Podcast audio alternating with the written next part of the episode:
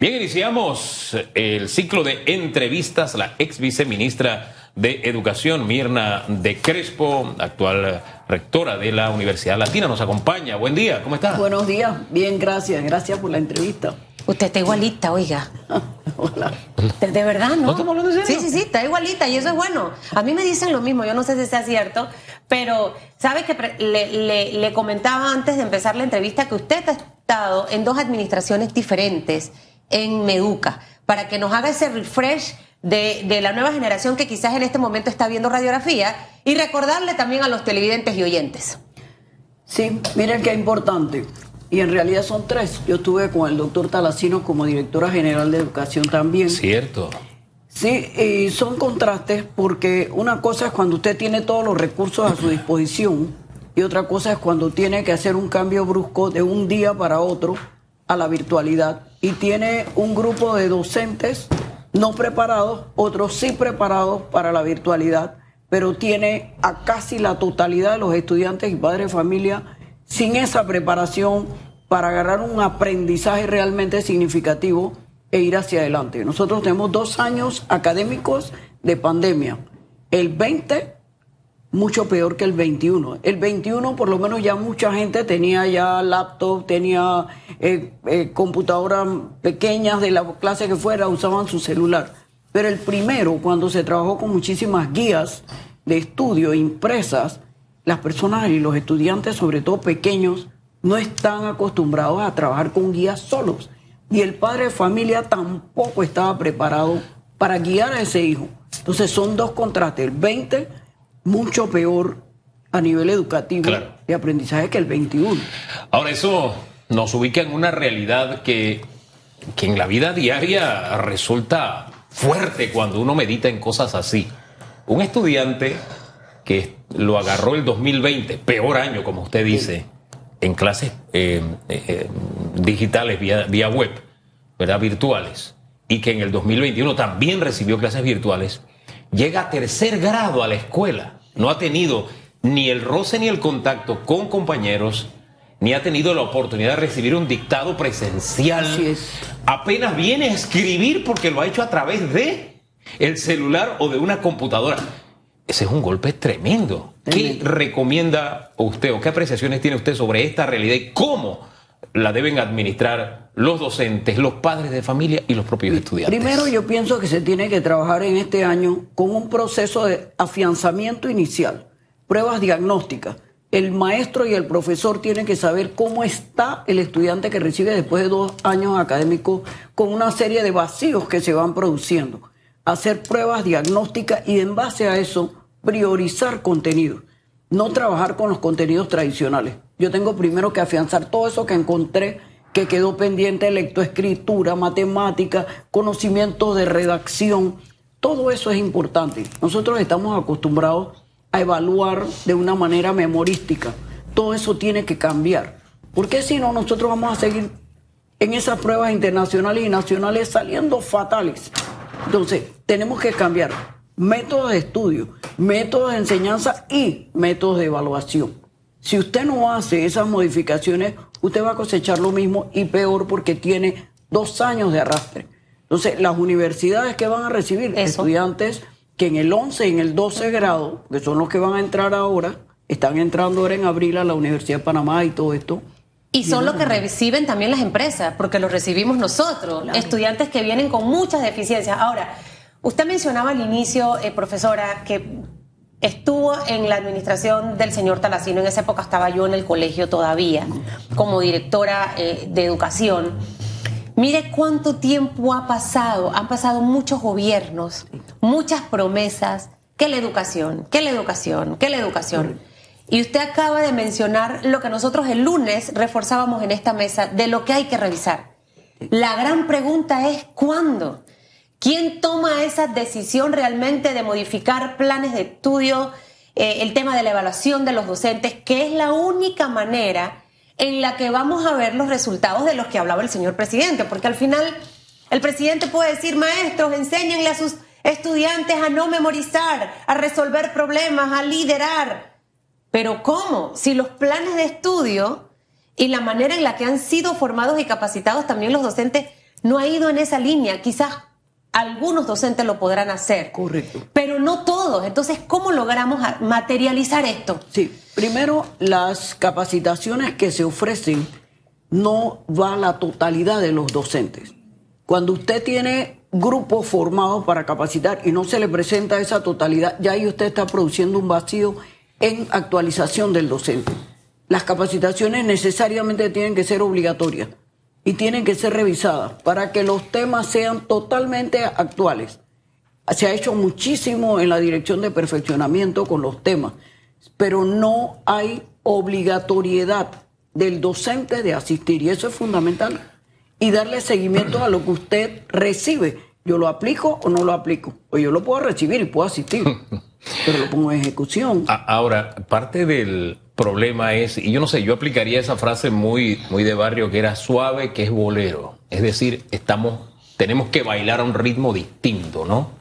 Porque así como un estudiante que no ha estado con el, lápiz y el cuaderno en un aula de clases y que llega a tercer grado a vivir esa realidad, así tenemos el caso de lo que Susan decía, tenemos graduados ya que no tocaron un, em, un, eh, un laboratorio no, no tocaron un laboratorio, lo hicieron en su casa todo y todo fue experimental, ¿no? Eso me recuerda a un profesor que enseñaba eh, cómo eh, operar una computadora poniendo el teclado, dibujando el teclado en el tablero. O sea, eso es, o sea, eso no se compagina con la realidad. Entonces este año, insisto en la frase suave que es bolero porque estamos en otro ritmo. Entonces sí, el, el, presidente, como bien dijo Susan, dice, espérate, no usen la memoria, enseñen a pensar, a liderar, qué sé yo. Usted insiste en la misma línea, pero el tema es el siguiente.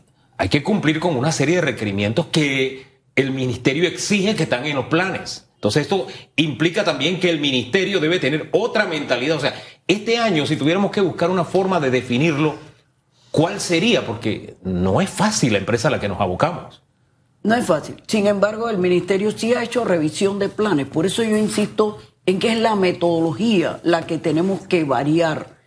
Usted puede recibir el plan resumido, puede decirle, bueno, tienes que hacer afianzamiento, pero las estrategias, las estrategias para enseñar, aquí hay dos elementos fundamentales, cómo enseño y cómo evalúo el aprendizaje que logré por parte de los estudiantes.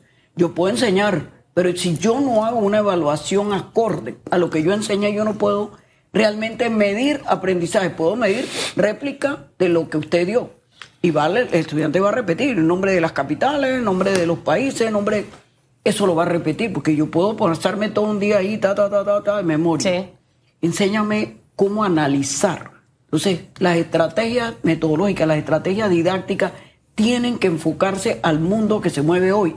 Este es un mundo de información. ¿Y cómo cambiamos eso, eh, profesora? O sea, ¿cómo, ¿cómo aterrizamos el tema ya, en este, en este día de hoy, 9 de marzo?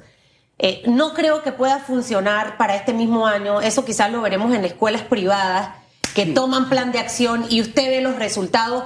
Los, los, profesores ven que algo no está funcionando, inmediatamente entra la supervisora de inglés, de español y, empiezan a trabajar y usted ve los resultados inmediatamente ejecutados. En el sector público tristemente no es así. ¿Qué tendríamos que hacer en este momento? Yo no sé si la propia ministra, si tiene que venir de los gremios educativos, si algún gremio externo también puede presentar la propuesta, esto es a través de una norma, de una ley, o sea, ¿cómo lo hacemos? aquí opera una unión que tiene que haber entre los gremios y las políticas educativas. Si los gremios fortalecen esas políticas, usted puede echar hacia adelante. El maestro en todos los estudios se ha demostrado que el maestro, la forma de enseñar, es fundamental en el aprendizaje. Usted puede enseñar debajo de un árbol. Usted puede enseñar donde quiera, pero usted lo que logra lo tiene que ir verificando. ¿Cómo logré que el estudiante analice? Es decir, que aquí me educa, en este caso, para mandar los mensajes puntuales. En este caso, la ministra Maruja empezar a trabajar con los gremios educativos precisamente la revisión de la metodología de enseñanza. Y los supervisores nacionales y regionales tienen que hacer una labor de seguimiento. Y eso se establece con la norma actual de la ley de educación, ¿tiene que pasar a la asamblea o no? No, las normas están escritas. Lo que pasa es que cuando usted tiene, usted tiene que lograr una reacción positiva de las personas con las que usted trabaja. Esto es cuestión de voluntad de decir quiero hacer, quiero meterle el hombro a la educación, poner a la empresa privada a colaborar, poner a las universidades a colaborar, todas, privadas y, oficiales, las particulares y las oficiales, para que nosotros podamos lograr cambios en la docencia, en la forma de ejercer la docencia. La forma de enseñar es fundamental para usted lograr aprendizaje.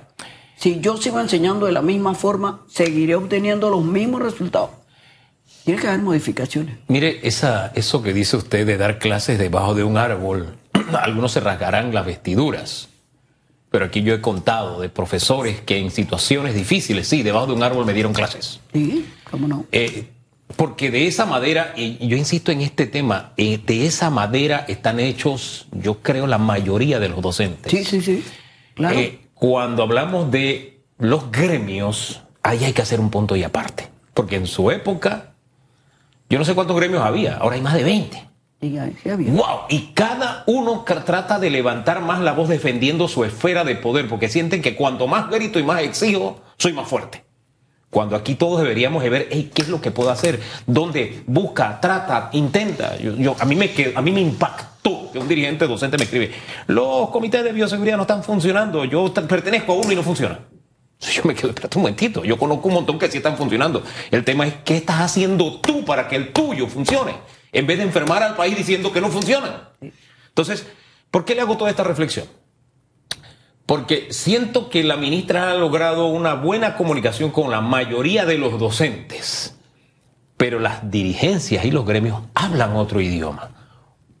En esta realidad, ¿qué propondría usted para que los gremios o sus dirigencias hablen el mismo idioma que quiere hablar la inmensa mayoría del país? Bueno, como en este momento ya el asunto salarial está resuelto, toda la parte salarial, porque los, los aumentos a los docentes aquí no hay queja en el aspecto de salario. Entonces nosotros tenemos que trabajar en los aspectos, insisto, en el seguimiento de lo que hacen los docentes. Los gremios tienen que colaborar, la dirigencia tiene que colaborar como especie de supervisores de sus agremiados. Porque si yo simplemente me dedico a la crítica y no propongo alternativas de solución, los problemas se agigantan. Entonces, dame alternativa de solución. Tengo esta situación, estamos saliendo pésimamente mal. Entonces, dime, en vez de criticar, dime alternativas con las que yo puedo trabajar. ¿Qué Claro. puedo hacer? Claro. ¿Qué opinas de las capacitaciones? ¿Cómo las puedo modificar? ¿Qué seguimiento le tenemos que dar? ¿Cómo ustedes me pueden ayudar a ¿Hasta darle dónde yo debo consultar todo? Mire, si yo fuera ministra de Educación, yo creo que yo fuera odiada. Me quemarían viva como Juana de Arco.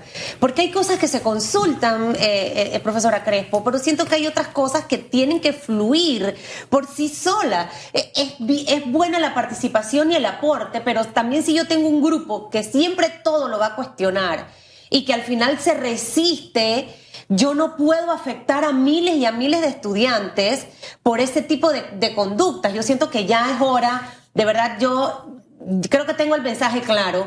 Vamos a hablar de modificaciones a la metodología, de enseñanza eh, y demás. Bueno, yo eh, vería ahí, entraría todo ese tema. A la ministra Maruja, eh, convocar una mesa de trabajo, sumar a los gremios, sumar a los supervisores y arranquemos con ese plan ya. Correcto, Para que en el 2022, por favor, podamos en realidad hacer el sueño realidad del presidente, porque ahorita lo vamos a hacer de manera empírica, por Sí. decirlo de alguna forma, y eso no es lo que estamos buscando. Hubo otro elemento trascendental en el tema educativo este año, que a mí me, mire, a mí cuando se me pierde un cuara, profesora, usted tiene que ver que Bori me dice, pero es un cuara, no me importa. Yo rebusco y busco mi cuara por todos lados. Cuando yo escuché 50 millones de dólares del FESE que se quedaron sin utilizar, cuando todavía tenemos 600 escuelas que no están listas, yo me pregunto, ¿dónde ha estado el interés en formar a esos directores de escuelas para que puedan ejecutar ese dinero apegado a la ley? He escuchado que muchos tienen miedo. Yo estuve en el sector público un año y tres meses y me decían, tú mira, revisa lo que vas a hacer para que no subes y bajes de escalera en la fiscalía. Y gracias a Dios no tuve que bajar ni subir nada. Pero me tuve que aprender la ley de contrataciones públicas para hacer correctamente las cosas. ¿Qué hacemos con ese tema también? Tema administrativo. Lo que pasa es que la capacitación tiene que ser mucho más directa, corta y precisa y darles apoyo a esos directores porque lo que usted dice, si yo no me atrevo a ejecutar, entonces se me queda un fondo, se me queda la escuela con un montón de situaciones, porque tengo que tener una comunidad educativa que esté de acuerdo con lo que yo planifico. Pero eso tiene que hacerse, digamos, mucho antes del periodo de vacaciones, para que durante el periodo de vacaciones se puedan ya ejecutar esos planes, pero no hacerlas en el periodo de vacaciones, para que entonces cuando están ya las clases no las puedo realizar. Nos enteramos ahorita cuando empezaron las clases de los 50 millones de dólares. Creo que si el año pasado, profesora, mire, yo soy tan como soy, los maestros estaban en la casa en teletrabajo con los estudiantes. Una metodología que sabemos todos que no funcionó al 100% con los muchachos. No. Entonces, los tengo en las escuelas la directora yo asumo que sí iba a la oficina. Por el amor de Dios, desde el año pasado yo veo que necesita la escuela, las sillas, los tableros, las puertas, los baños. Y empiezo a ejecutar ese presupuesto que no se pierda. ¿Por qué tuvimos que enterarnos en marzo, el 7 de marzo, de esos 50 millones de dólares? Yo creo que tenemos muchas tareas pendientes y una de esas también es esta del tema del presupuesto. Sí, sin embargo, hay elementos que no puede manejar un director a nivel de FESE. Hay contrataciones que solo las hace Meduca directamente, como es el hecho de bancas o el hecho de reparaciones mayores. Esa no las puede hacer un director. El director tiene límites en cómo puede y esa manejar la usa Meduca del. FESE, del presupuesto del FESE. Del presupuesto, porque ellos tienen una parte que manejar, los directores tienen otra. ¿Y qué pueden hacer los directores con el O sea, FESE? ellos tienen que empezar a insistir en un plan de trabajo que el ministerio sepa cuáles son las necesidades más es inmediatas como para que reparaciones, por ejemplo, se me dañaron las sillas, para eso lo puedo usar. Para reparaciones menores Pintar usted la el usar. salón, se Sí, me manchó el aire, me Los robaron la es que, mire, es que las grandes reparaciones muchas veces las tenemos que hacer porque no se atiende el día a día. Esa palabra que en el diccionario de muchos no tiene significado, que es mantenimiento. Entonces, ¿qué ocurre? Se me dañó una silla. En vez de arreglar la silla, espero que haya 500 sillas dañadas. Entonces ya el monto se sale del plantel. Entonces, eh, eh, siento que hay que rescatar ese tipo, y si no lo hemos tenido nunca, entonces aprender a hacerlo. Yo lo digo por los colegios de Haití, yo paso por ahí todo, todas las mañanas y causa dolor. Con todo y la reparación causa dolor verlos. Pero espérate, todo comenzó con una hoja de zinc. Sí. Ahora hay que cambiar todo el techo. ¿Por qué no lo cambiaste cuando era una Correcto. hoja de zinc? Eso es lo primero que tiene que enseñar. Yo tengo que aprender a darle mantenimiento preventivo. Señores directores, el mantenimiento preventivo es fundamental. Pero usted vaya a escuelas que ve una torre de bancas que están sin brazos o que están lo que sea acumuladas. O tiene cantidad de material de desecho que en su momento pudo salvarse. Entonces, el uso de materiales tiene que ser materiales industriales. Claro. Usted no puede poner en un servicio que se abre y se cierra continuamente unas cerraduras o unas de mala y calidad. que- de mala- y eso ocurre, calidad. perdón, Hugo, ocurre mucho. Y ahí viene el tema de la ley de contrataciones públicas, de lo que hablábamos en algún momento con algún invitado que no recuerdo, de, de- de esa vista previa eh, de Contraloría, la previa Claro. y la posterior. Les llevan materiales baratísimos y le cobran al Estado millones y millones de dólares. En un momento dado, viceministra, ex viceministra, aquí se habló de, de- de poner en práctica el plan de mantenimiento de la autoridad del Canal de Panamá y Meduca. Creo que fue, si no estoy equivocada, bajo la administración de Lucy Molinar. Lucy Molinar. Ella trató de impulsar Sí, esto. correcto. Eso fuera favorable. El Canal de Panamá es uno de los modelos de gestión más exitosos no solo del país, sino de la región. ¿Usted estaría de acuerdo que revisemos a Por ver? supuesto, por supuesto. Porque tiene que ponerse calidad, exigirse calidad en los materiales que se usan, que no pueden ser los de una casa particular. Tienen que ser de tipo industrial, de un uso continuo a las personas, el tipo de piso, el tipo de servicios higiénicos, todo lo que es mantenimiento de plomería, todo tiene que tener una calidad tan elevada que permita el uso de mil estudiantes todos los días utilizando esos servicios, abriendo la puerta, cerrando. O sea, es diferente lo que usted requiere a nivel de uso masivo que lo que tiene el material común que se vende en una ferretería. Hombre, y de alguna forma ser partícipes a los estudiantes. A mí me mató un colegio de Chiriquí donde el trabajo comunitario, ellos lo, cumplieron reparando sillas de su propio colegio para recibir a los otros. Hombre, yo recuerdo que en artes industriales nosotros teníamos también que reparar sillas. Eso nos daba un sentido de pertenencia. Antes de ingresar a la escuela, una semana antes en la organización, recuerdo que íbamos a la escuela y lijábamos la silla y esa era mi silla y yo la tenía que cuidar. Entonces hay muchas cosas que tenemos que rescatar. Eh, y creo que tenemos esa tarea y la podemos lograr. Eso es lo bueno. Sin embargo, yo quisiera cerrar con algo que me preocupa y es la migración del sector privado al público. 15% de la matrícula en los colegios privados, ese fue el margen en que se redujo. Em, este fenómeno, ¿qué impacto tendrá? Porque, o sea, un estudiante que tiene un nivel de educación, vamos a ser francos. Mis hijos entraron el año pasado a clases presenciales, yo prácticamente lloré en cámaras de la emoción a comienzo del año pasado. O sea, mis hijos tienen una ventaja sobre los que ahora. Por supuesto. ¿Ve? Y tienen la ventaja de que están vacunados, mientras ahora hay campañas de que no vacunes a tu hijo porque se quieren aprovechar. Hombre, ya en la escuela privada lo están haciendo y lo están haciendo bien. Entonces, seguimos ampliando esa brecha, esa brecha que hay. ¿Me explico? Yo quisiera que usted nos analizara ese tema y también saber cómo ha impactado la educación privada universitaria toda esta crisis. La universitaria, por supuesto, los estudiantes han migrado hacia la Universidad de Panamá, hacia la UNACHI, hacia la UTP, hacia la Marítima y hacia UDELA porque no tenían los recursos, sus padres porque salieron del sistema, ellos mismos porque el trabajo lo perdieron, claro.